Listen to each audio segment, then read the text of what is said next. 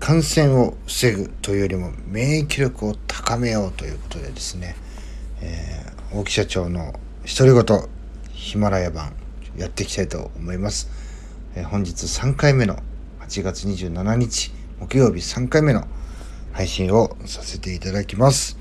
えー、感染を防ぐというより免疫力を高め免疫力を高める、えビタミン D 補給でインフル発症率50%減。日光浴ですね。えー、極端にね、日光を遮る現代生活では体内のビタミン D が不足する可能性がある。えー、こんな記事を目にしてね、あ、俺のことかってちょっと思いましたね。まあ別にね、あの日光を避けてるわけじゃないですけども、とにかくね、あの、暑い。で暑いので、こう室内にいるとですね、あの事務所内でこうずっと作業してますと、もう冷房もね、やっぱ自然とこうつけてしまいますし、かなりこう涼しいので、こう温度差っていうのがね、非常にこう激しいなという中で、えー、なので、まあ、日光をね、外に出る機会っていうのはだんだんだんだんこう減っていくところから、こう、えー、ビタミン C などはね、なんか他の、ビタミン C など他のビタミンはこう体内でこう作れる食事から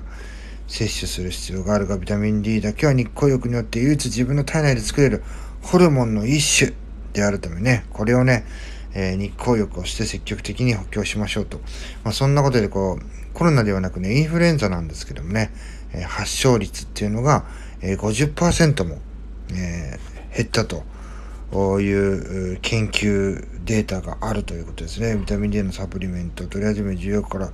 30日までのインフルエンザの発症を抑えられるなど、インフルエンザには有効というね、研究が多数報告されていると。えー、まあ、1万人以上対象にね、えー、サプリとか、それでね、こう、えー、検証した結果、気管支炎。まあ、僕もね、ちょっと、えまあ、今はもう、あの、もう99%収まってますけども、相当体調が悪くないと出ないですが、えー、喘息、まあ、気管支炎とか喘息とかね、そういった気管支炎、肺炎などの発症を20%抑えることも分かったというですね、こう肺を肺の健康を保つにも日光浴は重要だということがね、えー、書いてあります。まあね、こういううにしてね、今日、睡眠、飲酒、日光浴、これね、今日はもう自分に足りない、ちょっと最近足りないなというふうに思ってましたので、えー、自分のね、こうインプットしてアウトプットする意味でも、えー、こういったヒマラヤさんでお話をさせていただきまして、またね、この僕がアウトプットしたことが、えー、またね、誰かのために、なっていただけたら幸いです。これは仕事の経験も含めてですね、まあ、こういったような配信を誰かのために、誰かのため、誰かの家庭、そして、ああ、知らなかった。あそんなこともあるんだっていうですね、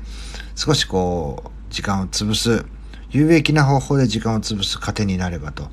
いう考えで毎日配信をしております。え本日もですね、えー、3回目の配信が終わりました。えー、ネタが切れるまで毎日配信、毎日1日3本ずつ配信させていただいてますので、え最後まで、え聞いていただきまして、え気に入っていただいた方はフォローしていただけると幸いでございます。またね、明日も、え配信していきますので、皆様よろしくお願いいたします。えそれでは、今日はこの辺で、さよなら。